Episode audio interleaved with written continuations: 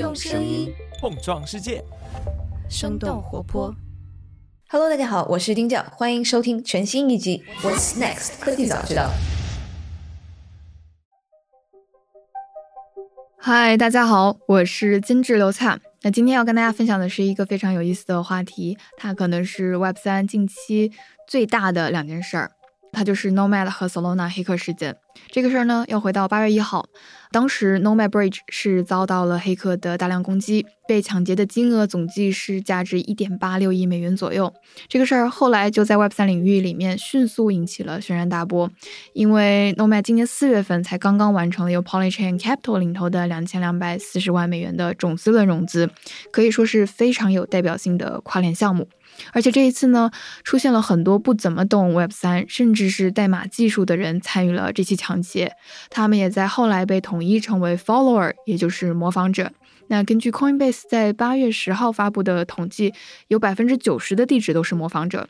那紧接着，在八月三号又发生了另一起黑客事件，它是出现在 Solana 生态里的。那当时是有很多 Twitter 啊、Telegram 上出现有用户反馈，说自己是 Phantom Slope 这样基于 Solana 生态的钱包用户，但是呢，自己钱包里的钱不见了。后来八月四号，海外媒体就统计，这样的钱包被攻击的数量是有将近八千个，而总计丢失的加密资产金额大约是八百万美元。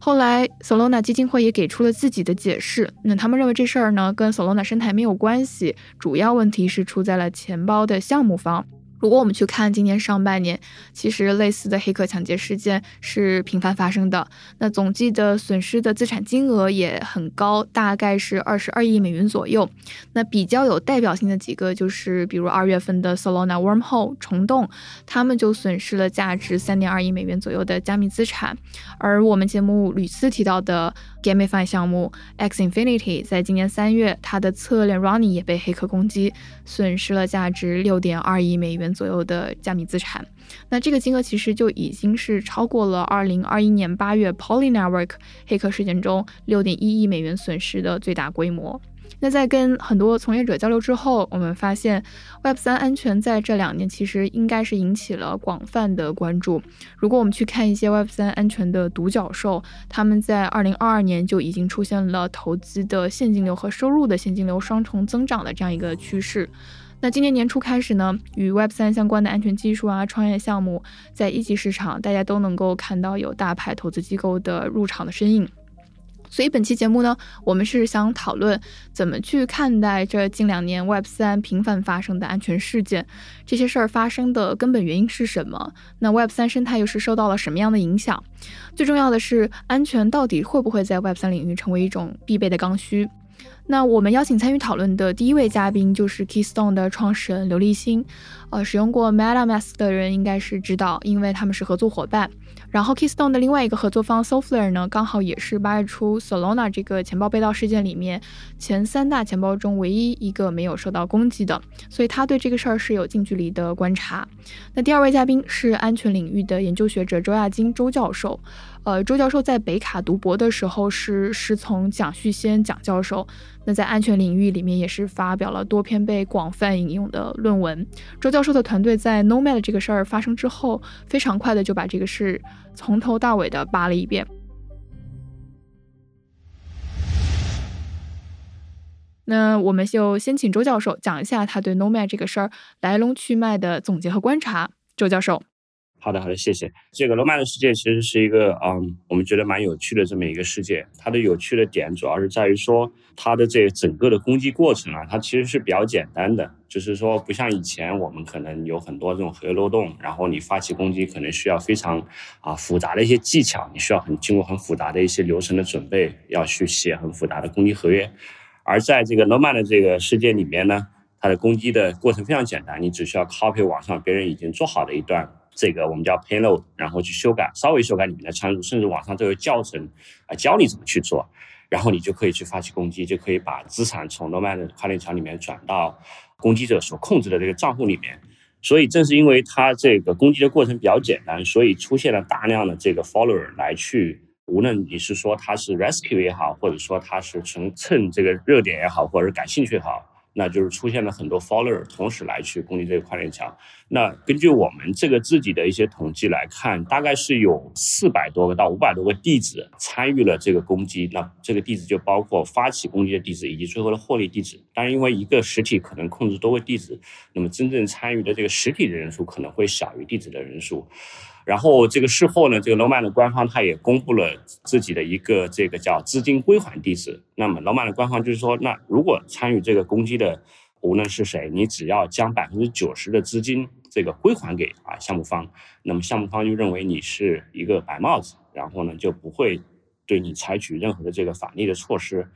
那我们也就观察，其实大约只有百分之三十左右的资金，其实目前是归还到啊项目方公布的地址里面。啊，然后呢，归还资金的地址数的数量呢，比例其实是比较高的，呃，具体大概应该是在一半以上，就是地址的比例。但是归还的金额的比例实际上只有三十个 million 吧，所以其实差不多在就是离一半还差的比较远啊。这里面主要的原因是因为其实有两。个地址处就是有两个实体啊，因为我们会地址做聚类，有两个地址处，这个控制的人其实是获利了差不多这个一半的这个资金，而且这两个攻击者呢。它的资金的来源和资金的去向都是从这开始，所以我们其实大概率认为啊，这个其实是啊真正的攻击者，他不是这个 follower，也就是说这个资金可能大概就基本上不太可能追回来了。所以这个就是我们观察到的从事件的这个发生，然后为什么那么多攻击者源以及事后的整个追损的一个情况吧。可能听众当中可能有一些人对这个区块链的原理这些不是特别了解，最简单的说呢，就是区块链上面呢会记录很多。呃，区块链是公开信息，首先这个大家可能知道，就区块链是一个公开的，然后去中心化的这么一个透明的这么一个账本，然后在这个账本上呢记了很多的账，然后呢当中有一部分的这个账就是 Nomad 这个跨链桥的账，然后 Nomad 这个跨链桥是干嘛的呢？是因为有很多的不同的区块链，然后不同区块链上面又有不同的资产，跨链桥做的事情就是把这个资产跨来跨去，就比方说你在以太坊这条链上。有以太坊的资产，然后现在呢，在另外一条链上呢，有其他的一些应用也好，金融产品也好，你想去参与，那你就需要把资产跨过来。所以这个就是像 Nomad 这样跨链桥在做的事儿。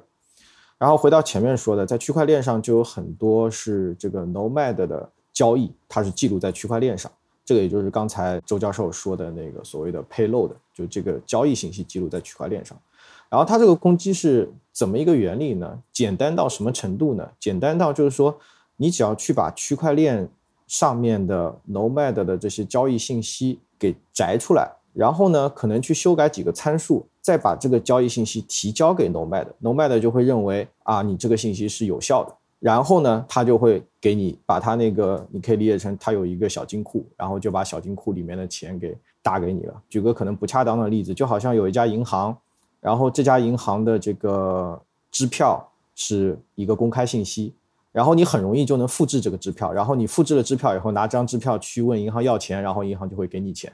就这么简单。所以它这个逻辑机制非常简单，以至于很多没有什么技术背景的人，可能看花五六分钟时间看一篇网上的教程，他就能实施一次攻击。而且它这个攻击不是说每个人只攻击一次就就完事儿了，其实你是可以反复的不停的攻击。就不停的从这个银行里面用这张假支票，从银行里面把钱把钱给薅出来，就这样换成自己的地址就可以了，对吧？对，换成自己的地址，就是稍微改几个参数，换成自己的地址，就是别的交易可能是别人的地址，你把别人地址改一下，这个支票这个钱就到你账户里面了。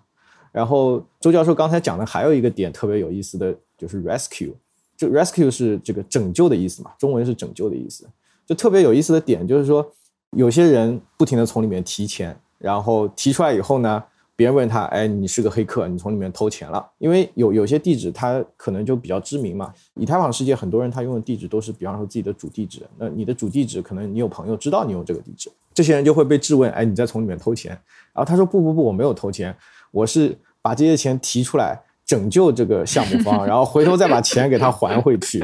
所以就就非常有意思，就有有不同的揣测，有不同的揣摩，然后不同的有不同的意图。呃，当然，最后就像周教授说的，项目方说，如果你把百分之九十的钱还回来，剩下百分之十的钱你可以留着。你把九十的钱还过来，我就算你是一个白帽黑客，就你在帮我拯救这个项目。对，所以非常有意思。但大部分的钱最后还是没有，还是没有退回去。就像周教授说的，对。哎，立新，所以周教授聊的这个 Nomad 事件，跟近期我们现在因为刚刚录制之前你也说 Solana 这事儿还没结束，跟 Solana 最近发生这个事儿，它怎么我们怎么去比对呢？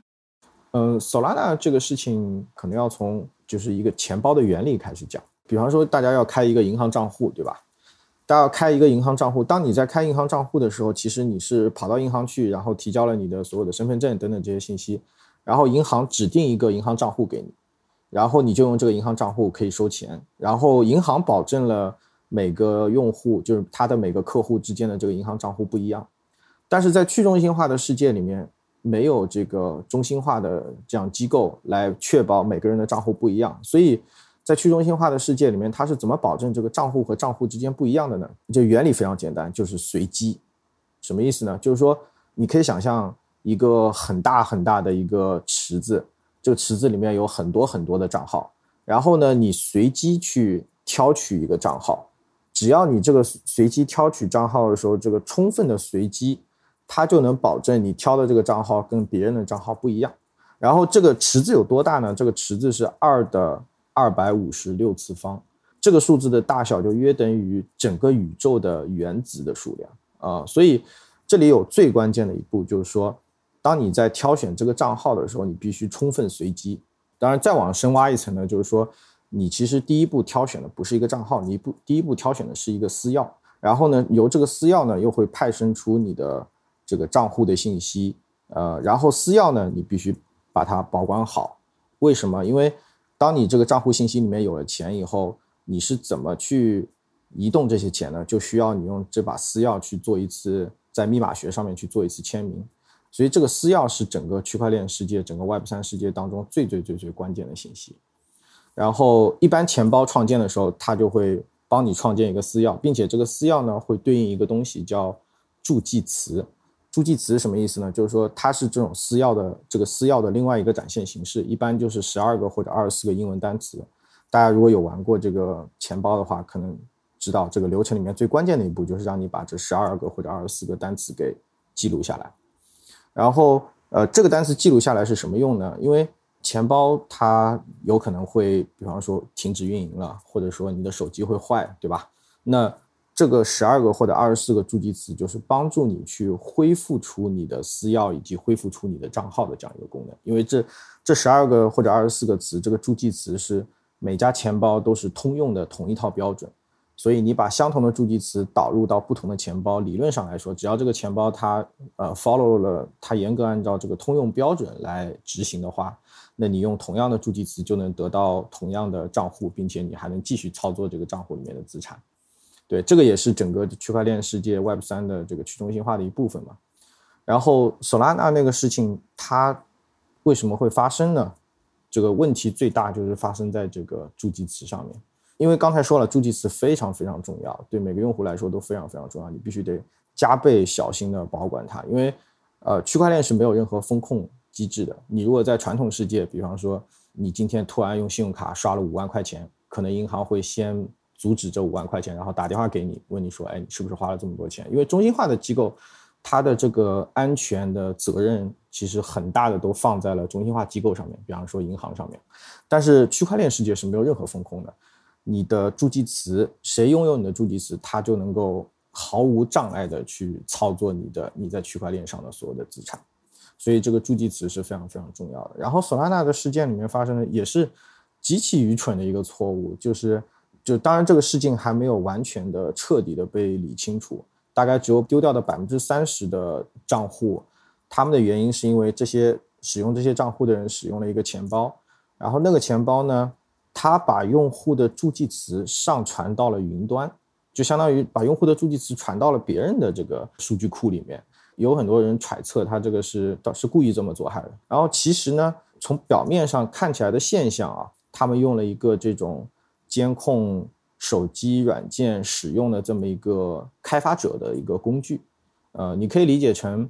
比方说我们在使用微信的时候，有的时候，比方说微信会闪退啊这些。呃，你每天打开了几次朋友圈，然后你每天发了几条信息，就这些信息对开发者来说是非常重要的，能够帮助他们去解决产品里面的问题，去优化产品。所以几乎我们用的所有的手机 app 都会多多少少使用这样的开发者工具，帮助开发者去更好的优化它的产品。然后那个钱包它做的非常扯的一点是什么呢？就是它在使用这个开发者工具的时候，不小心把这个助记词也上传到了这个开发者工具的这个数据库里面。呃，理论上这些信息都是应该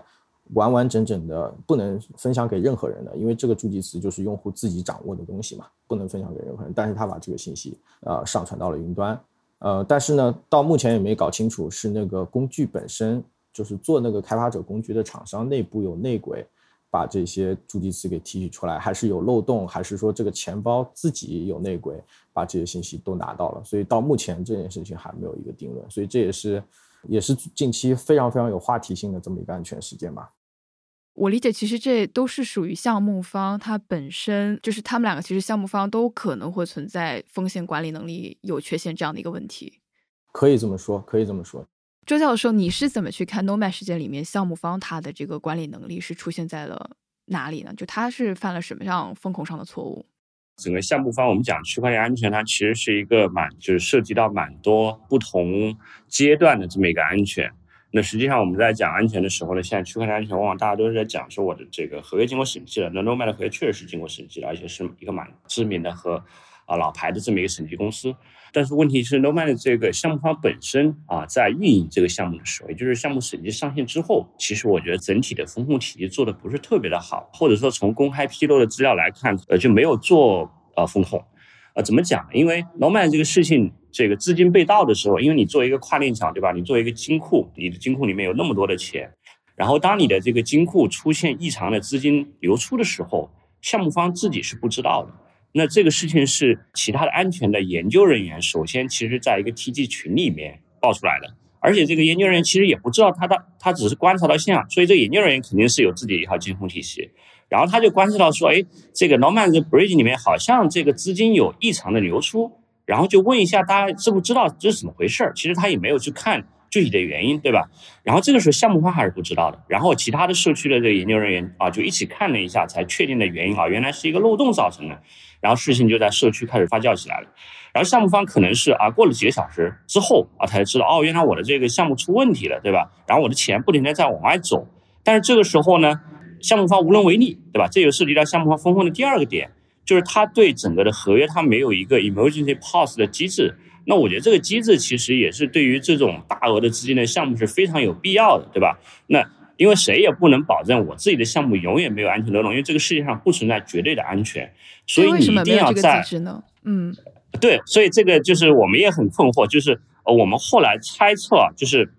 我觉得有两个原因。那第一个原因呢，就是这个项目方可能没有意识到 emergency POS 机制的重要性，对吧？他认为我的合约经过审计的就是安全的，所以我上线之后。呃，既然我合约是安全的，那我也没有必要说不会发生 emergency 事情，对吧？我就不不需要这个机制。那我觉得第二个可能的原因呢，是 emergency 这个就是我们叫 emergency POS 的这个机制，在社区来讲呢，其实是呃有一点争议的啊。为什么它有争议呢？就相当于这个赋予了项目方一定的中心化的权利，对吧？也就是说，项目方可以在呃发生 emergency 的时候，他可以去把这个协议给终止掉，所以它有一定的中心化的风险。那所以呢，呃，有的时候社区对采用这个 emergency 的机制的项目是会有一点点的这个 concern，但是从目前整个安全的实践来看，采用 emergency POS 机制的项目已经成为一种共识了。呃，我觉得无非就是这个机制是共识，那无非你就是在怎么使用的时候，你可以避免很多中心化的风险。比如说，你的 emergency POS 机制的这个账户可不可能是一个这个多签钱包，对吧？那么可不可能有呃一些这个呃盗提案？当然这里面又涉及到盗提案的它是效率问题，但是这个是。呃，延伸出来问题，那本质上你项目还是要有个 emergency 机制，只是说 emergency 机制怎么触发可以降低中心化的风险，那我觉得是另外要讨论的问题。对，对，周教授，中心化的风险，我不知道，也可以请立新来一起解答这个问题。什么叫做中心化的风险？是比如说用户的信任度可能不够高，还是？理论上来说，就我们假设一个最理想的去中心化的世界啊，就以太坊的去中心化，假设以太坊是一个完全去中心化的世界。它会发生什么呢？它会发生的，首先，所有挖矿的人他是去中心化的，就是可能全球好多好多人一起在挖矿。这样的话呢，比方说一两个挖矿的人他不参与了，那不会导致整个，或者说一部分挖矿的人不参与了，它不会导致整个系统的宕机。然后，那跟中心化的这个呃情况相比，比方中心化你用一个中心化的一个服务，比方它就算用了。非常稳定的腾讯云、阿里云、亚马逊云这样的云服务，它还是存在宕机的可能性。所以这个就是去中心化和中心化第一个点，就是它的英文有一个词叫 robust 或者 robustness，就是它的这个系统的鲁棒性啊，标准叫鲁棒性。呃，如果或者可以翻译成稳定性。这个去中心化的系统呢，它的稳定性，因为它节点足够多嘛，所以它就会这个稳定性就会非常强。然后呢，当这个系统稳定的跑起来以后呢，在这个系统上就会有很多的智能合约。呃，这个智能合约指的什么意思？大家简单可以理解成一大段的代码。然后这个代码被部署到了以太坊这个区块链上。这个代码如果足够的去中心化，这个代码的运行没有任何人能够阻止它的运行。你只需要支付这个代码运行的费用，也就是矿工费。你给这些挖矿的人支付一点的矿工费，好，他就会帮你去跑一下这个代码。你支付一次，他跑一次；支付一次，跑一次。然后这个整个过程也是完全去中心化的，也就是说。当他这个代码一旦被部署上去以后，就没有人再能去修改它，没有人能够停止它，就它永远就会在那里。只要你付矿工费，而且这个矿工费，嗯，这又涉及到最近一些这个 censorship，就是一些这个审查相关的一些问题。就理论上来说，如果这个矿工足够的去中心化，比方说有一个矿工，他呃遵守这个美国相关的审查的条例，他不帮你执行某一个代某一段代码，但其他的矿工他可能会帮你执行。那你总能找到可以帮你执行，所以这个就叫做这个去中心化，或者说在这个代码执行上面的去中心化，这个也是以太坊带给这个世界很大的意义。然后具体到刚才周教授说的那个问题啊，就 emergency pause 就是这个紧急，大家可以理解成就像刹车一样，就紧急制动的这么一个意思，就是说能够它在这个合约里面有一部分代码，指的这部分代码可能定义了。呃，某一个账户，就我刚才说的那个钱包，某一个账户可以发出一个指令，这个指令一旦发出来，就会让整个这个它的这个跨链桥的资金冻结。比方说，谁也不能从里面提出来钱，这个就叫 emergency pause。然后这个东西它为什么会有中心化的风险呢？因为你想，因为刚才我解释了很多去中心化，去中心化它带来的好处就是说，任何人都不能阻止它的运行嘛。但如果存在这么一个口子，允许项目方把它给暂停掉，啊，那这就是一个中心化的一个风险。举个再极端一点的例子，就比方说这个项目方他想作恶，然后他有这个紧急暂停的这么一个权限，比方说他这个资金池里面已经有了三亿美金或者五亿美金，然后他按下了这个紧急停止的按钮，然后他向所有用户说。OK，你们自己去募集一亿美金打到我的一个账户里，然后我就把这个开关给解除掉，然后你们可以把钱提出来。当然，这是一个非常极端的一个例子啊。想用这个例子表达的就是社区，它有的时候它希望这个东西尽可能去中心化，不要被一个中心化的 gatekeeper 也好，或者项目方也好，把这个给阻止掉。然后周教授刚才也解释了，就是怎么把这个紧急暂停的这个按钮变得更加去中心化。周教授刚才提了一个概念叫多签。多签的意思就是说，这个紧急暂停的按钮可能不是被一个人控制的，它可能是被若干个人控制的。然后这若干个人，呃，理论上如果你要做的足够的去中心化的话，这若干个人也不能全部是项目方的人，因为全部是项目方的人呢，他们都是利益共同体嘛。所以呢，一般来讲，这若干个人他可能会是一些行业里面，比方说这知名的投资人、记者，比方说以太坊基金会，甚至比方说你认识一个以太坊基金会的人。那以太坊基金会的人，他肯定不希望这个 emergency pause 就这个紧急暂停的这个功能被滥用嘛。他的角度肯定是希望这个社区变得更好，所以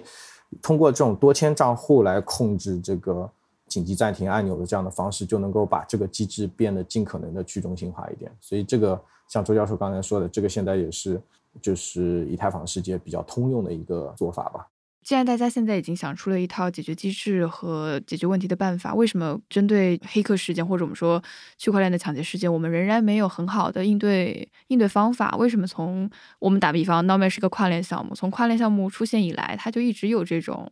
不停存在的安全的争议的问题呢？我不知道周教授怎么想。首先，就跨链桥的出现，它是一个刚需，对吧？它其实有有很呃多的这个需求是需要在不同链之间去这个转移资产，所以才出现跨链桥这么一个东西。然后跨链桥出来之后呢，其实一直是出很多很多的安全事故，而且每一次的安全事故其实造成的损失都是蛮大的。那这里面我感觉可能有好几个原因嘛，就是说导致为什么跨链桥啊比较容易受到攻击，或者说啊受到攻击的这个可能性很大，并且呢。被攻击成功的这概概率也比较高。可能有几个原因，第一个原因就是还是这个我们讲经济利益的刺激，因为你跨链桥作为一个拥有这么大资金量的这么一个项目和实体。一定是成为很多攻击者的这个目标，对吧？因为这个里面呢，可能获取的经济利益实在是太多了，所以就导致有很多的人不停的在研究跨链桥以及跨链桥里面可能出现的攻击向量。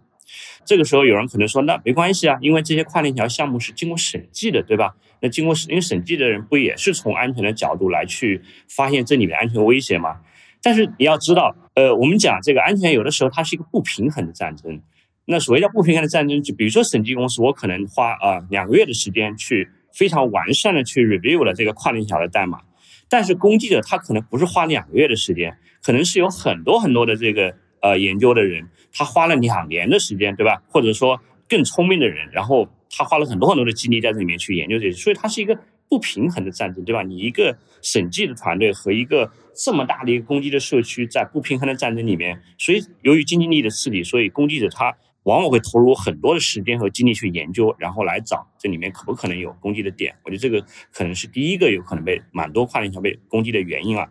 那么第二个原因就是跨链桥的这个攻击面确实也比较大，就是跨链桥它整个技术架构体系相对于其他的区块链上的项目，DApp 项目其实是比较复杂的，它涉及到原链上的智能合约、目标链上的智能合约。那这有的时候原链它都不一定是个智能合约，原链可能是一个我们讲类似于像应用链这样的一个实体，然后还涉及到中间跨链的这个链，对吧？或者说叫跨链的 relay 也好，或者是叫跨链的这么一条链也好，然后还涉及到整个中心这个实体对于跨链交易的一些验证，就它有很多很多的这个交互和攻击向量，所以就导致它被发现问题的概率就会比较高。那你想这么一个目标，它既有利可图，对吧？钱特别多，然后有利可图，攻击者研究的这个动力特别大，然后它的这个攻击面呢向量又相对比较多，然后再加上项目方他可能安全的意识不足，对吧？他他认为安全可能就是审计，但实际上安全包括后面的风控等一整套体系的东西都没有建立起来，所以就导致这个跨链桥出现的事情其实蛮多的。那包你看这一次的这个老满的跨链桥，它的出现的这个问题啊，是一个很简单的一个升级导致的 bug，然后包括它后面没有风控这一套体系。那之前比如说我们。曾经发生过这个啊 r o y Network 这跨链桥的攻击事件，它的这个原因就竟然是因为说中间的来去验证交易的这个 validator 这个验证者的几个私钥泄露了。那这对吧？这个其实在审计的时候根本不是一个审计向量，他会认为啊你中心化的这些 validator 或中间这些 validator 它是可信的，我认为你就是 trusted。那现在你在审计的时候被认为是一个 trusted 的一个实体，在实践的运行当中，因为很多运维的安全也好。或者其他系统层面的安全也好，导致私钥泄露，然后它整个信任体系就崩塌了，所以也也导致损失很多钱。嗯，所以就是，我总结一下，就是对吧？为就是跨链条它是一个实时存在的需求，但是因为跨链条本身的资金量特别大，所以容易成为攻击的目标。然后又因为跨链条本身的技术栈复杂，涉及的方方面面特别的多，所以就导致出问题的概率又比较大。所以这几个因素一结合，所以跨链条就出现很多很多的这个安全的问题。我们也可以顺着刚才周教授说的，稍微看一下跨链桥它基本的这个工作原理，可以简单的理解成一个资产要从 A 跨到 B，它有几个核心要素。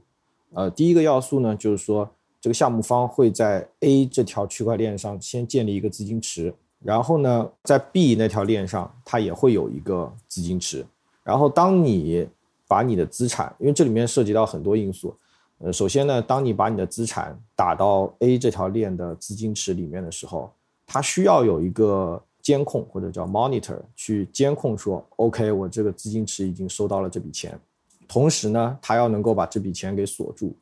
然后呢，这个 monitor 呢又要告诉 B 那条链，B 那条链上的资金池给转到用户指定的他在 B 那条链上面的这个账户里面去，所以这个就是一个最简单的这么一个跨链的逻辑。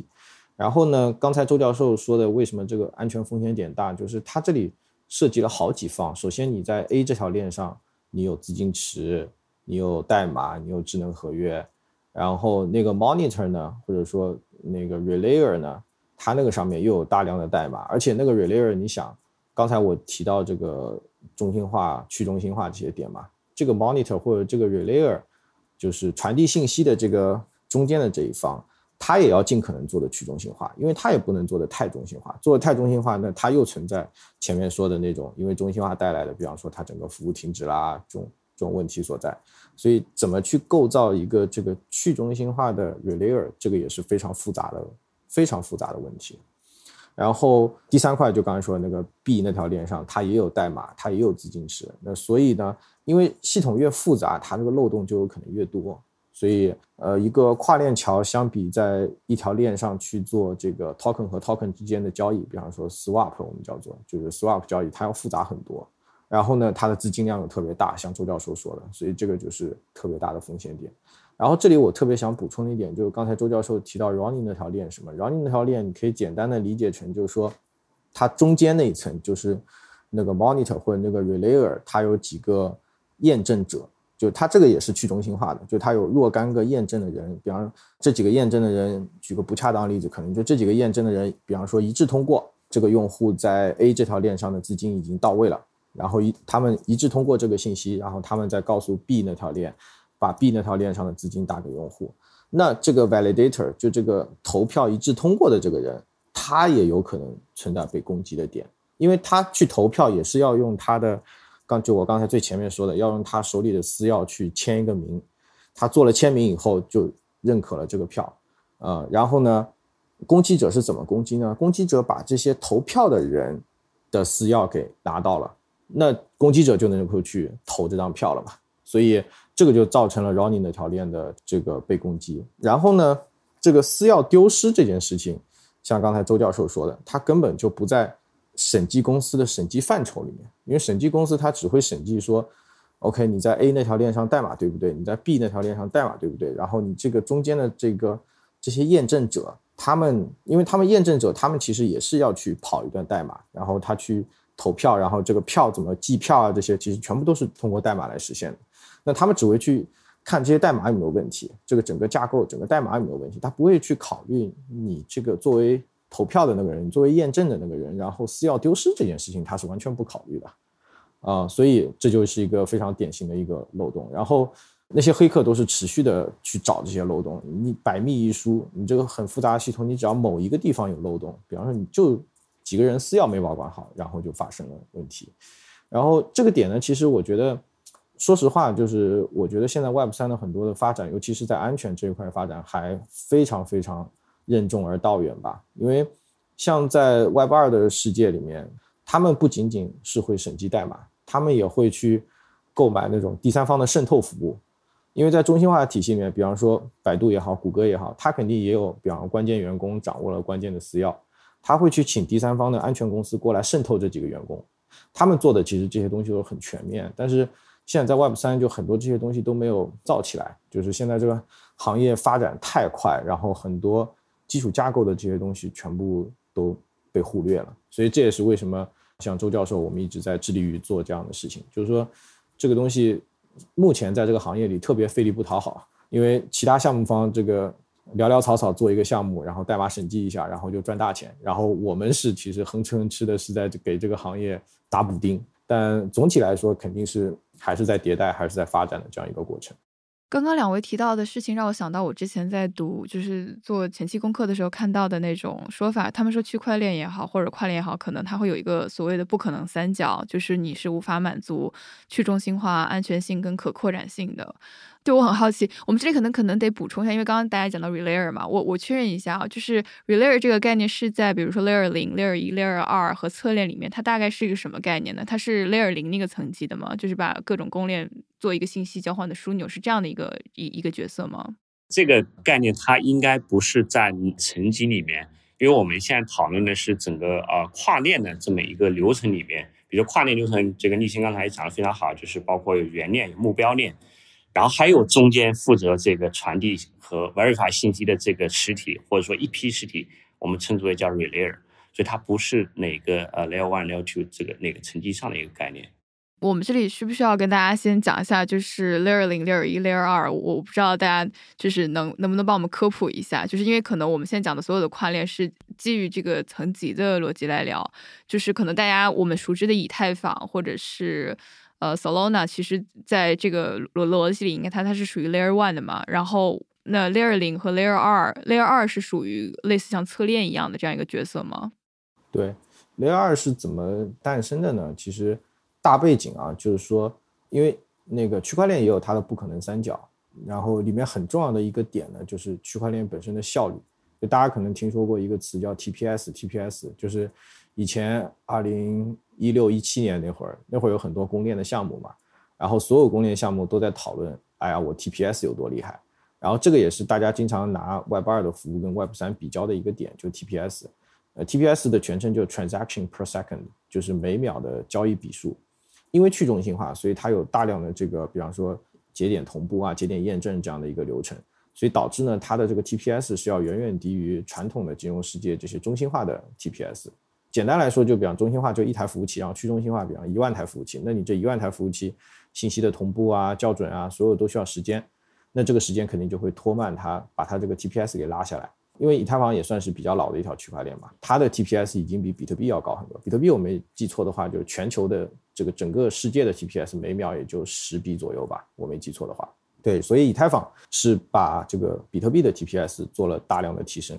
但是呢，随着以太坊生态的这个发展，上层的应用越来越多，因为以太坊是 Layer One 嘛，然后就出现了这个 Layer Two，通过改修改一些以太坊的运行机制。把以太坊的这个 TPS 去做提升。我举个最简单的例子，比方说以太坊有一万台服务器在记账，然后呢，某一个 Layer Two 呢，它可能就把这个一万台服务器改成八百台服务器，那它可能这个去中心化程度降低了，因为服务器变少了嘛。但是呢，它能够把 TPS 给提上去，所以这个时候就有了像这样的一个 Layer Two。然后它 TPS 提上去有一个什么样的好处呢？就是能够让用户能够覆盖那种用户交互更加频繁的场景，因为金融场景它可能交互没有那么那么频繁。但比方说，如果你要去玩一个区块链游戏，那可能你每砍一刀或者每掉一个装备、每每打一个怪，可能都会要跟区块链发生一次交互。而且游戏场景相比金融场景，它的这个覆盖面人群都会更广嘛，所以就会有了这样的 Layer Two。然后。有了这些 Layer Two 以后呢，那就引出了我们又绕回了我们前面说的问题，就是跨链。因为当你的资产，你比方说，呃，假设你在一个 Layer Two 的链上面玩一个区块链游戏，然后这个游戏你你你是打金也好，然后你是专业玩家也好，可能你赚了很多钱。那你赚了很多钱呢，你可能会觉得啊，这个 Layer Two 它去中心化程度不强，那我赚来的这些钱，我可能想把它放到 Layer One，放到以太坊的链上面去。你可能觉得这样更安全。啊，有些人跨链，他是为了提升安全性，比方他在某一条侧链上，某一条 Layer Two 上赚了钱，那他把钱移动到更加安全的一条链上，那这个就产生了刚才所说的这种跨链的这种场景。然后为什么会有像 Solana 这样的 Layer One 呢？就是 Solana 为什么不说它是一个 Layer Two 呢？是因为它基本把以太坊的很多东西都做了彻底的修改，所以一般来讲，大家就会认为啊，那 Solana 是另外一个 Layer One，单独的、独立的。对，单独的、独立的。然后，Solana 如果它这条链再继续往后发展，可能又有人发现，哎，Solana 存在某些问题，那又有人可能会做一条 Solana 的 Layer Two，就基于 Solana 的上面的，就改 Solana 的某些的一些参数也好，一些特征也好，变成一个 Solana 的 Layer Two。但目前还没有出现了，只有像呃以太坊这样老牌的链，大家才会去在上面再做 Layer Two。所以这个就是一个。简单的 Layer One 和 Layer Two 之间的一个关系吧。然后 Layer 零，我我自己感觉 Layer 零更像是一个一个 marketing 的一个概念，一个 OK 一个市场的概念。对，波卡说自己是 Layer 零是市场概念是吗？对，我觉得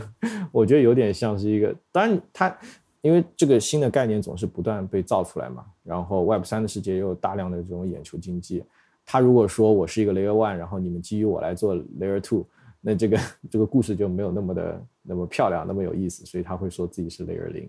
对，所以 Layer Two 我们可以理解就是，比如它是为了在为了给 Layer One 的这些公链扩容，然后提高大家的用户体验去去拓展出来的。呃，但它的安全性我们可以这样理解吗？Layer Two 的这些安全性其实是基于 Layer One 的，就是比如说我依托于以太坊，那以太坊我其实我的这个 Layer Two 的这些项目的安全性是依赖于以太坊的安全。但是如果我是个侧链，其实因为我要自己去维护我的节点，自己去做我的共识机制，所以它的安全性是我侧链的这些项目方自己来决定的。我不知道这种理解对不对？对我，我觉得就是呃，如果从呃单从安全性这个角度来说，就您刚才讲，比如说那 Layer Two 的这个侧链的安全性，那它本身首先它需要有底层的这个 Layer One 的安全性来保证，然后呢，它本身还有它自己啊这个安全性需要去维护，所以就是它的安全性是取决于底层的 Layer One 的安全性以及自身的安全机制的安全性，就是两个都要有。对，安全还是一个很复杂的问题，因为。嗯，哪哪都可能出错，就是链本身它可能就会有问题，然后项目方本身可能有问题，然后用户那一端钱包本身可能有问题，就它是一个很大的一个网，很难定义说，比方说我这项目在以太坊上我就更安全，因为以太坊本身更安全，不是这样的，就是项目本身它还会有漏洞。所以，如果两位去看现在啊，就当今我们可能跳出 Nomad Solana，你们觉得目前这个领域里面最与安全与隐私相关的挑战，它最大的挑战是来自于哪里？大家现在都在针对这种挑战做哪些尝试，或者是解决措施的这种思考呢？因为我是做硬件钱包的嘛，因为刚才也描述了，就是安全它出漏洞的地方非常多，就很难说，比方说某一家公司它就能提供一个产品也好，提供一个服务也好，解决所有的问题。像我们和周教授就各有侧重，像我们这边可能就会，我们会更关注在用户这一端的安全。比方说 Solana 这样的事情，其实就是我们身上的职责，因为软件钱包它是一个闭源的一个软件钱包，别人也没有办法看到它的代码，然后他就做了非常愚蠢的事情，把这个助记词这么关键的东西助记词上传到了一个云端的一个服务器。那像我们这段就是在解决这样的问题，帮助用户更好的。保存它的这个私钥以及助记词，然后通过硬件钱包这样的形式帮助用户更好的保护它这些信息，所以这个是我们我们做的事情。当然，我们也会参与到一些项目方他们的一些这个安全的防护当中。比方说，这个很多项目方我们也在跟他们合作，因为用户他在做一笔交易签名的时候，一个很关键的一个点就是说，就好像你签一份合同一样，你肯定要去把这个合同读一下，然后你再签上你的名字嘛。但是呢，这里有个很关键的点，什么？就当你在签名一笔区块链的这个交易的时候，你也要去充分的了解你正在签一笔什么样的交易，因为有可能，比方说你的电脑被攻击了，你的这个手机被攻击了，然后黑客他让你签了一笔，比方说你就是一个转账，简单的一个转账，我要把以太坊转给周教授，然后黑客如果攻击了你的电脑或者手机的话，他会把这个周教授的地址替换成黑客自己的地址。那这就是一个最最浅显的一个攻击的一个场景。那我们做钱包，我们做硬件钱包，我们在做的事情就是，我们会跟项目方合作，然后让用户在钱包上面清晰的看到他正在签的是一笔什么样的交易。这个是我们做的。对，周教授可以讲一讲他们那边，呃，主要努力的一些方向。对，嗯，周教授你。其实，对整个的区块链的一个生态里面，就是参与的各方其实非常的多，它有各种各样的实体的参与，那就包括用户，对吧？钱包、啊链、交易所、大的项目，而每一个实体其实都有可能会有自己不同的安全需求。那目前呢，我们自己的观察是说，其实很多的这个啊安全需求，就是不同实体的安全需求，其实都没有得到比较好的保护。我们和立新其实都一直有在整个生态里面去做一些自己的事情，那包括像啊，立新主要是 focus 在那钱包这一块和用户安全这一块，那我们可能就比较 focus 在啊一些项目方的一些安全。呃，安全呢，我觉得这是呃第一个特点，也就是说整个区块链安全里面，它参与的方特别的多，然后每个人的这个安全需求又不一样。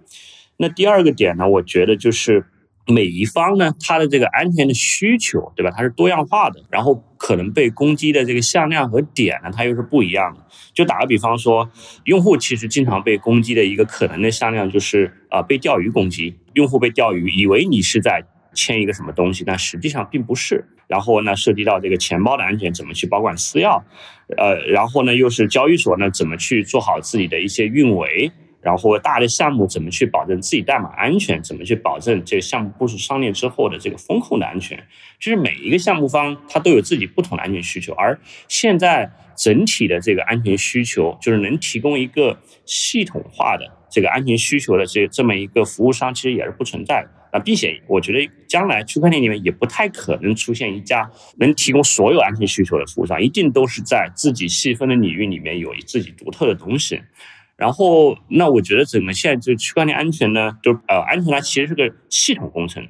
就是系统工程的意思，就是你需要把方方面面可能的攻击点和可能的攻击向量都需要考虑到，然后有自己的应对措施。安全它并且还是一个持续性的投入，安全它不是说我在开发阶段投入安全，然后开发完了之后就不需要安全了。安全它不是，安全是贯穿在整个项目，无论是项目也好，交易所也好，呃，就是任何实体也好，它整个生命周期都需要安全这么一个因素的存在。所以这也是为什么就安全特别难做的，对吧？的原因就是你你是一个系统化工程。然后你还需要持续的投入，也许你持续的投入，其实平时看不到产出的，对吧？因为没有攻击，实际上是表示你 比较安全。对你安全做得好的话，可能那你怎么证明这个投入有有回报？对，exactly，exactly，就是你怎么证明你的投入安全是有回报的？对，是个悖论啊。对，就对，导致很多很多的问题存在。是的，安全你是你很难向用户证明你安全，但是你不安全，这个用户就 很容易 get 到这个点。所以这个就是特别特别困境的一个点，然后在别人看来就是你就是一个成本中心一样的感觉，没有产出，但是一个成本中心。我好奇啊，周教授可以请你补充一下，比如说我们说现在的项目方，他如果要提前，假设你刚刚说到是保证风险不发生，他会有哪些非常具体的措施是能够让项目方在这个风险发生之前，他就能够意识到说。这个是一个重大的危险信号，或者这是一个 reflex，这是一个红旗事件，我要做一些举动去避免这个事儿发生。现在大部分项目方的安全意识就是我做过审计，我就认为是安全，实际上不是。就是项目方其实更需要去时刻 monitor 自己项目的状态，就是呃通俗来讲就是做好风控，对吧？你想银行它有很多的安全措施，那风控一定是银行整个系统安全里面非常重要的一环，对吧？它需要每天来鉴别跟我银行交互的这些交易，它到底是一个 fraud 的交易，还是一个呃正常的一个用户的交互，对吧？那同样的，那作为一个 DeFi 的项目方，或者说你的这个项目方里面有很多数资产的。那么你你也需要做好这样的风控，对吧？那简单的说，那你需要去鉴别每一天有哪些人跟你在进行交易，然后呢，对于这些交易会不会导致你的项目产生这个风险？那么这样的风险是可以容纳的风险，还是说它是一个攻击的风险？那这个东西都需要项目方有这个意识，需要部署这么一套东西。那具体我我举个简单的例子，比如说我们还是回到这个 n o m a n 这个世界里面的项目方。如果 Norman 的世界的项目方他有比较好的风控体系，那他其实可以怎么做？他可以去监控这个，因因为我们讲这个跨链对吧？是资产从原链到目标链的一个流动。那项目方其实是可先首先监控一下。就是它可以开发一个额外的自己后台运行的一套系统，它去监控说，哎，一个用户有没有把钱放到这个啊远链里面去，有没有被锁定？然后呢，从目标里面取出钱的这个人，他有没有资产锁定在这个远链上？这个是可以做一个线下的这么一个风控体系来监控，而不是只靠线上逻辑啊来运行。这样的话，当一旦线上的逻辑跟线下逻辑不一致的时候，对吧？所谓叫不一致，就是因为你线上逻辑出漏洞了嘛。所以我线下逻辑我能检测到不一致，因为我发现从目标链上流出钱的这个账户，它并没有钱被 lock 在原链里面。那这个时候我就很容易发现问题了，对吧？这个就是老满的风控里面非常容易做，也非常。啊，好理解的这么一种风控的体系，所以我觉得这一套体系的构建，当然对于不同的项目方，比如说你是借贷平台，是一个 DEX 还是一个 DAO，对于不同的这个项目平台，它有自己的这个风控的点和规则，但是一定需要有这么一套东西啊来去监控，我觉得这个还是蛮关键，其实是现在项目方比较缺乏的一个意识。立新，你觉得 Solana 这个事件，如果要前置去防范它这个风险问题，从你的角度来讲，它可以像周教授那样说的，就是做哪些举动来提前防范风险发生呢？Solana 这个事情，感觉就如果你的私钥，或者说如果你的助记词泄露了，这个几乎就是不可逆的，除非就是说对于用户来说，你尽早的知道这个消息，知道这个消息以后呢，然后你尽快的把你的资产在黑客，因为。Solana 这个事情，它它另外很神奇的一点就是，它的这些转账是逐步发生的，就是前后前后大概有几个小时吧，五六个小时，就不断的有用户在丢钱，在丢钱，在丢钱这样子，它不是一下子在几分钟内这整个事件就就完结了。所以呢，嗯，这个事情如果真要就发生了，真要补救，可能唯一的手段就是通知用户，然后用户赶紧把钱给提出来，赶紧转到别的地方，这个是这样一个手段，然后。如果说事前要做的话，我觉得很重要的，其实代码开源，我觉得其实挺重要的一件事情。首先它代码开源，如果一个项目，比方说一个做钱包的，它代码开源，它肯定会非常仔细认真的去对待自己的代码，它的工程质量受这个开源的影响，可能就能得到提升，因为他知道这个代码会给大家看，就甚至我的这个代码写的好坏，所有人都知道。然后代码开源以后呢，肯定会有开发者过来看你的代码，这样带来一个结果就是，你的很多的风险就能被封堵在早期，就可能攻击就不会发生在这个九千多个地址，可能在你的早期九个地址的时候，这个漏洞就暴露出来了，就能及时把这个东西给解决掉。所以我觉得开源是很重要的一点。然后，但开源它本身是跟很多钱包的这个商业目的是相违背的。我自己其实对钱包未来的开源其实不乐观，一方面呢是它这个钱包开源可能会有损它的商业利益，然后另外一方面呢，很多因为有一些这个开源代码，它不同的开源协议还不一样，就比方说有一些有一些项目方他用的开源，它可能是开源了，比方说呃具体是谁我就不举例子了，就像一个老牌的钱包，它是开源的，它代码是开源的，但是它不允许你去。对它的开源代码进行商用，就是它不允许你 copy 一份代码，把这个代码又又做了另外一个钱包，再给别的用户用，它不允许这样操作。然后呢，有些钱包呢，它为了自己业务能跑得更快，它就去分叉了别人代码，copy 了别人的代码。那 copy 别人代码，它肯定就不敢开源了嘛。它一旦开源出来，那别人就发现哦，你在你把别人不可商用的代码给商用了。所以呢，我自己其实不看好未来钱包这一端的开源，像 Solana。到目前为止，Solana 社区还没有一个开源钱包，全部都是闭源的。而且甚至以前还有一些钱包本来是开源的，然后慢慢慢慢发展的就变成闭源的钱包了。然后这个也是为什么我们做硬件钱包，然后我们强调我们硬件钱包跟不同软件钱包之间的整合，我们跟 MetaMask 做了整合。然后我们现在也在帮助其他的一些闭源的钱包。就是你既然因为你的商业的原因或者别的一些目的和原因你不开源，那你就。那你就接硬件钱包呗，然后允许你的用户把私钥脱离你的软件钱包，而保存到一个硬件钱包里面去。每次签名的时候都用一下那个硬件钱包。所以这个是我们对这个钱包发展的一些看法，以及我们试图在做的一些努力吧。对，所以我们可以是否可以这样理解，就是随着这些。可能对业内越来越有影响力的安全事件不断的去发生，可能这些安全事件对 Web 三本身的发展，或者是对呃业内的人，大家对技术和商业路径的思考，可能也会起到一些推波助澜的作用。比如说像刚刚李欣说到的，我们可能就是像这样的智能硬件钱包，它会整合到 MetaMask 的生态里面，或者是像周教授说这样的项目方，它不单是单独的去依赖安全审计，它会更多的考虑一些前置风险的这种呃判断和预测。呃，我好奇，那你两位是怎么去看这些安全事些，比如说对未来整个 Web 三长期的这个生态的影响和发展，因为我听起来啊，我觉得这些事件梳理出来，比如说我如果是一个 Web 三的观察者，或者是一个我未必不会成为那个 follower，对吧？如果别人告诉我说他有这样的一个代码漏洞，然后你每次去转入两千一一万两万，而且这个里面我拿了这笔钱之后，其实项目方还会给我一个机会让我把钱退回去，对我来说。就是我觉得这个你去拿这笔钱的动机是会非常大的，我不知道大家怎么去想，就是未来这些安全事件对 Web 三生态的长期影响会是什么样？大家肯定很不想看到这些安全事件，甚至这些安全事件会吓退一些用户，可能有些用户可能觉得啊，这个这么不安全，我我这个是不是要去体验，要去尝试这些东西？呃，但是呢，从一个更加长的线来讲呢，我觉得。Web 三的这些安全事件频发，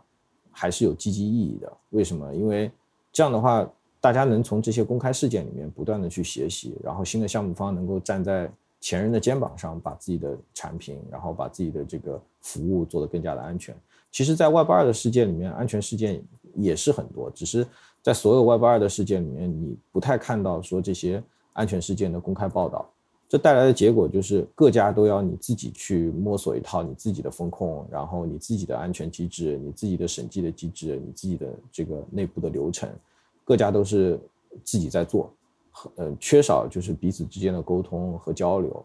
就所以结论就是，我自己还是比较积极的看待这些安全事件，而且这样能够加快整个 Web 三的迭代的速度。因为 Web 二假设说五十年，假设啊，假设五十年，然后打造了一个很安全的一个事件。很安全的一套服务，一整套体系和服务，相对非常安全的。但是在 Web 三的世界，因为它所有信息暴露的更充分，它可能不需要五十年，它可能十年、十五年就能够完成这个过程。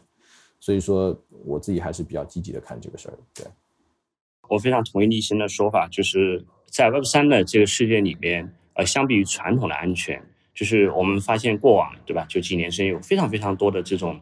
非常 high profile 的这些项目被攻击，然后造成了非常多的损失。那听上去好像是 Web 三的安 Web 三事务更不安全，对吧？好像传统更安全，但实际上不是这个样子的啊。为什么？呃，这里面就涉及到说为为什么这个会发生这样的情况？那是因为 Web 二的很多问题被掩盖了，因为它的这个攻击的这个入口比较狭窄，或者说它这个物理隔绝，或者说是一个非常受限的环境，所以你呃黑客很难去攻击到这样的一个呃目标。但是这并不意味着它是安全和不被攻击的，因为现在 Web 三所遭受的这些攻击呢，实际上是呃打醒了项目方，也打痛了项目方和打痛了整个生态里面的每一个人，要让他们意识到，如果你要不积极的去建设安全的生态，那么你就很难得到发展。所以从这个角度来说，现在发生这些事件啊，虽然有阵痛，但是我觉得它是积极促进了整个 Web 三的整个生态的繁荣。因为你只有大家的安全水位都提高了，然后大家都经过安全的教育啊，纷纷的提高自己安全的这个水准。然后整个 Web 三的生态才能健康的发展，而不是把问题掩盖下来，直到 eventually 有一天发生一个非常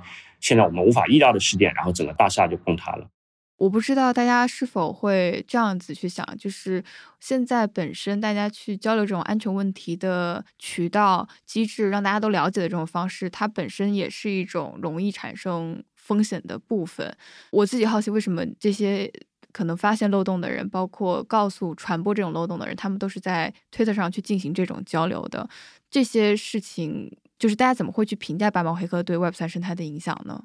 在呃安全里面，我们通常会讲，其实有一个应该有一个比较好的叫我们叫负责任的这个漏洞啊披露的这么一个机制。就是这个其实也是在呃 Web 二安全里面，呃就是经过很多年，大家慢慢慢形成一种共识。什么样的一个共识呢？就是如果你发现了一个未知的安全威胁，并且这个安全威胁呢，然后有可能会造成比较大的损失，那么这个时候你第一时间需要联系项目方，你不能这个公开的去披露这样的信息，然后你会给项目方这个一个响应的时间。那呃，现在安全圈子里面形成的共识是给二十一天的时间，就是二十一天里面，然后项目方可以积极的跟这个呃发现漏洞人进行沟通。然后来修复漏洞，然后发布新版本。那这样的话，在这个新版本发布之后，如果不会造成威胁了，然后啊，这个安全研究人员才会啊负责任的去公布整个漏洞的过程。这个是在就是传统的安全里面，大家相对形成了一个比较好的一个机制和流程。但是这个东西呢，在 Web 三世界里面，其实受到比较大的挑战啊。为什么受到比较大挑战呢？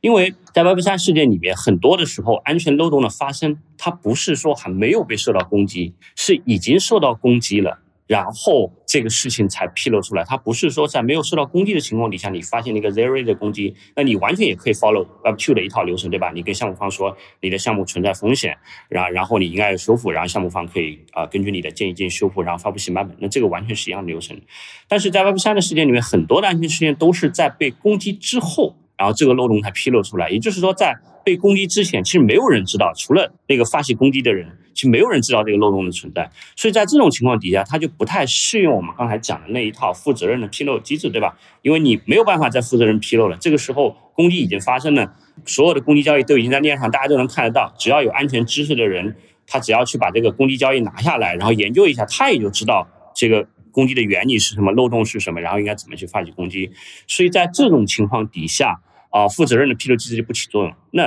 在这种情况底下，有没有一种这个更新的机制来去协调呢？就是发生攻击事件之后的整个安全呢？那我觉得现在还是呃处于一个比较早期的状态，没有个特别好的机制。那我觉得未来啊，也许会形成一个我们称之为叫呃，就是有一个道一样的组织或一个什么样的组织来去比较负责任的共享这些啊这个信息。就 even 在攻击已经发生的情况底下，因为攻击被发生呢，其实这个时候大部分人都还是不知道的，只有少部分安全研究人员他可以从这个攻击交易里面知道发生了什么。我们可以在一个相对比较好的、经过 verify 的这个圈子里面来去 share 这些信息，然后这个时候并且及时的帮助项目方来去做一些应急的响应。但我觉得这样的机制那怎么建立，对吧？那大家背后的 incentive 是什么？我觉得其实现在社区都还在讨论，其实也没有一个定论。但对于普通用户来说，当我们看到这样的信息，我们未必是最快看到的，但是还是不应该，尽量是不应该参与这种行为的，对吧？尽量不参与这种攻击方的行为。对对，因为 因为你刚才讲的这个，就是比如说啊，白帽子的这些行为，其实现在社区也是蛮有争议的，因为这个主要是对白帽子怎么定性。因为我我们是做传统安全就是出来的嘛，所以也就相当于我们以前相对接受过一些比较好的安全的一些伦理的教育。就是你比如说你要做一个白帽子，实际上你首先要把你的 intention 要放在前面来讲，而不是说你在。做了攻击之后，然后再被迫还钱，或者是啊什么情况底下你才 claim 你自己白帽子？因为这个时候已经太晚了，我没有办法辨别你这个行为到底是一个攻击行为还是白帽子行为，对吧？就我们很难去辨别了。实际的实践当中呢，其实社区里面也有一套自己的准则吧，就是说如果你要做呃 white hat，你需要这个一方面积极联系项目方，一方面你需要把你这 intention 以某种方式告诉社区。这样的话，就相当于你是自证清白嘛。虽然对安全人员的要求有点高，但你确实必须要自证清白，否则后面的话你是说不清楚你自己原来的 intention 是什么。那就像立新和周教授所讨论到的那样，安全审计公司呢，通常是会被认为项目方，尤其是区块链项目的这个看门人和守护神。但是安全审计公司它是如何看待和应对这些安全事故？引起了我们的好奇，所以我们就跟安全审计的独角兽，也是今年四月刚完成八千八百万美元 B 三轮融资的 Thirty K，他们的安全工程师袁楠进行了一个快速的交流。袁楠他所参与的就是智能合约的审计和针对安全事故的应急响应。首先，我想问一下云南，就是你们对于 Nomad 还有 Solana 这些跨链项目发生安全事故的根本原因，你们的一个观察会是什么？Nomad 和 Solana 是两个完全不一样的发生的，我们可以说是两种不同的 attack。关于 Nomad 的话，它其实主要的是你初始化的 configuration 出了问题，就是说在你初始化的时候，它把一个错误的一个参数作为一个初始值传给了一个变量，这样子的话就会导致它们中间的有一个 verification，就是一个校验的一个地方会被 bypass 掉。然后当你的 attacker 发现你这个错误的初始化的一个变量会导致这样一个 bypass 的 verification 的时候，这个 attacker 就可以利用这个漏洞去从这个 contract 里面取钱了。这个是 new new mad 的一个根本问题。其实它可能呃也可以说它是一个人为的一个设置问题。然后 Solana 就比较复杂，Solana 是它用了一个呃已经 deprecated 的一个 Solana 的版本。然后它这个版本它没有对传入的 c i s v a r account 进行检测，就是传入的 c i s v a r account 不一定是一个正确的，并且是一个合法的一个 c i s v a r account，这样子就导致这个 attacker 可以去它的这个传入的这些 account 里面去 inject 一个 malicious 的 c i s v a r account，这样子就会导致整条与 c i s v a r account 相关的 validation 全部会 fail 掉，就导致 c i s v a r account validation 是失效的。这样子，从而导致了它整条链的这个 verification 的这个 chain of verification 会失效。像比如说 Nomad 这个事情的话，其实如果你不去跟项目方去沟通他们的设置和他们将要怎么样初始化他们的合约的话，其实这个问题比较难被发现的，因为它可以看作是一个动态调整这个合约的时候的发生的一个 misconfiguration。这个动态调整其实是调整了它的 configuration，是它的有一些参数，它的有一些变量。就是它在智能合约里面有一些变量是存储这个合约当前的状态的，所以说有一些有一些 account，比如在初始化的时候，它会把这一些状态、这些 configuration 的状态赋予特定的值。然后另外是关于 Solana 事件的话，它其实它用的这个 deprecated 的这样一个它用 deprecated 的这样一个 CSR account 的话，其实在审计中呃很大概率是会被看出来的，因为它的这个 deprecated 的 account 其实。是会在代码里会显示的，去标出来，这个可能是已经不会用了。黑客是怎么发现这些漏洞的呢？首先，第一点是这个 contract 在所有的链上是开源的，对吧？所以说黑客很清楚它这个代码的逻辑是什么样子。另外，关于它这个 confirm that 这一个 mapping 的 configuration 的值，其实 attacker 也是可以在链上访问到的。考虑到他知道了代码逻辑，并且他知道这个值是如何初始化的，他其实就可以。立马想到一个攻击手段，如何去攻击这样一个 contract？那从你们的角度来看，其实安全审计公司在跨链项目也好，在公链项目也好，他们到底扮演的是一个什么样的角色呢？审计公司其实更多的是一个，呃，算是 blockchain 的一个守护者吧，就包括 CDK，他已经审计了很多链上的合约。我们在审计的过程中，其实往往会发现很多一些，呃，可能像作为一个 developer，你不会去考虑的一些问题，包括说一些 flash loan 的一些 vulnerable 的一些 inject point。flash loan 就是闪电贷，就是闪电贷，你在一个 transaction 里面可以去借大量的资金，只要你在这笔 transaction 的结尾把这个钱还给这个 flash loan 的 provider，在这个 transaction 你就相当于拥拥有了很多很多的钱。你可以近似认为，你在这个 transaction 里面，你是一个一个富豪，是一个百万富翁。然后你用这笔钱，你就可以去做任何你想做的事情，包括操纵价格，包括去做一些 arbitrage，就是一些赚那种 Uniswap 它那些差价。呃，像这种东西是很多 developer 他其实在开发的时候他自己不会去想的，就包括他在计算这个 reward 的时候，他可能去没有想到他自己的这个 deposit 函数和 withdraw 函数在一个 transaction 里面，如果反复被调用的话，会不会有大量的 reward 产生？像这种类似于这样的逻辑的话，作为 auditor 是会着重的看的。我们也会去考虑这个 flash loan 会对整体的项目逻辑造成什么样的一种冲击。哎，我好奇为什么项目方他没有办法发现这个问题呢？其实并不是没有办法去发掘，其实这有很多个原因吧。第一个有可能是因为。很多项目，你知道，在区块链上很多项目是 fork 的。其实它往往 developer 他不一定对 smart contract 很了解，他可能很了解这个整个合约的这个从头到尾是如何部署、如何去实现、如何去调用、如何去交互的。但是他对本身这个 smart contract 的安全性，他其实是不是很了解的。第二点是因为现在 smart contract 发展的非常快嘛，导致现在很多 developer 其实就是学的并不是非常的深入。他可能只知道这个语言的特性，嗯，如何去实现一个功能，但是对于他这个语言的带来的一些特性，他其实并不是非常的了解。举个非常简单的例子，就是说，呃，Open Zeppelin 有一个 ERC 七二幺的这样一个 Smart Contract，是一个通用的模板，它是一个 NFT 的这样一个 Token 的模板，但是可能很多 Developer 就不知道，它里面的这个 Safe Transfer From 其实是存在。潜在的一个 reentrancy 的 callback 的 reentrancy callback 其实就是，比如说你你去调用了一个 ERC 七二一的这样一个 token 的一个 safe transfer，然后这个 safe transfer 呢需要去到这个调用者就是 called 就是那个调用这个函数的人他的地址上去查看他有没有一个叫 unreceived ERC 七二幺这样一个函数。如果有的话，它会执行这个函数并返回结果。所以说，这个时候，如果你的调用者是一个是一个黑客，他可能去在你他自己的这个调用的合约里面去实现一个呃 malicious 的 unreceived ERC 七二幺这样一个函数。恶意的。所以说，这样子就创建了一个这个 callback 的一个 loophole。嗯，明白。另外就是，比如说老生常谈的在 Solidity 上面的 reentrancy attack。OK，重入攻击。reentrancy attack 其实。包含了就比较多部分了，就 random attack 有很多部分，有简单的，有复杂的。一些复杂的可以是从一个 function，